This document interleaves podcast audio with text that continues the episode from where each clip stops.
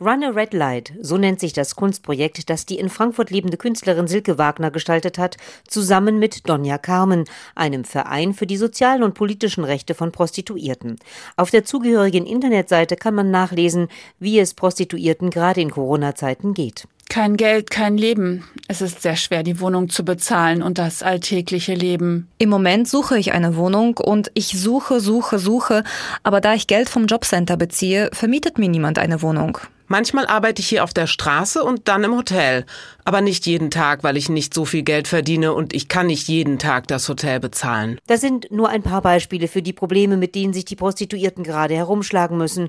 Juanita Henning, Mitgründerin und Sprecherin von Donja Carmen, fasst die aktuelle Situation so zusammen. Man hat den Frauen die Infrastruktur genommen. Das heißt, man hat alle Bordelle geschlossen, alle Wohnungen geschlossen und hat die Frauen sozusagen in den informellen Sektor verdrängt. Das heißt, auf die Straße Straße oder bei den Freiern zu Hause. Manche arbeiten auch in Stundenhotels oder Privatwohnungen. Nur gerade auf der Straße, beispielsweise im Frankfurter Bahnhofsviertel, gibt es auch regelmäßig Razzien, erzählt Juanita Henning. Im Bahnhofsviertel werden dann circa 20 bis 30 Frauen an die Wand gestellt. Sie werden durchsucht, äh, in aller Öffentlichkeit sozusagen stigmatisiert, kriminalisiert, an den Pranger gestellt, wie im Mittelalter. Laut Juanita Henning bedeutet die aktuelle Corona-Politik, dass die Existenz der Prostituierten und deren Familien vernichtet wird, weil sie nicht unter vernünftigen Bedingungen arbeiten können. Der Verein Donja Carmen unterstützt daher die Prostituierten, die häufig mit Migrationshintergrund nicht so gut Deutsch können, macht für sie Termine beim Gesundheitsamt aus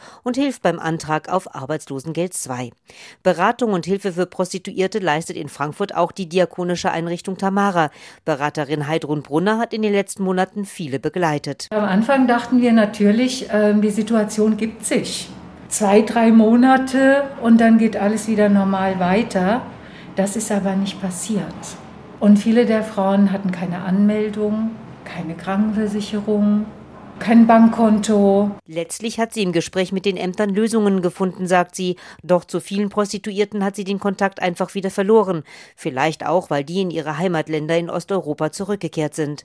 Riesenangst vor Corona hat sie bei den Prostituierten aber nicht wahrgenommen. Also im Moment setzen, glaube ich, alle auf diese Testung und auf die Impfung und hoffen dann, dass dann wieder mehr Normalität eintreten kann. Juanita Henning vom Verein Donja Carmen will nicht nur darauf hoffen, dass bald wieder alles normal wird. Wir fordern ganz klar, wenn die Bundes- und Landespolitik von Hygiene spricht, dann hat sie die Prostitutionsstätten wieder zu öffnen und hat sie gleich zu behandeln wie andere körpernahe Dienstleistungen. Schließlich würden ja auch in den Bordellen Hygienekonzepte existieren und die Corona-Inzidenzen insgesamt sinken.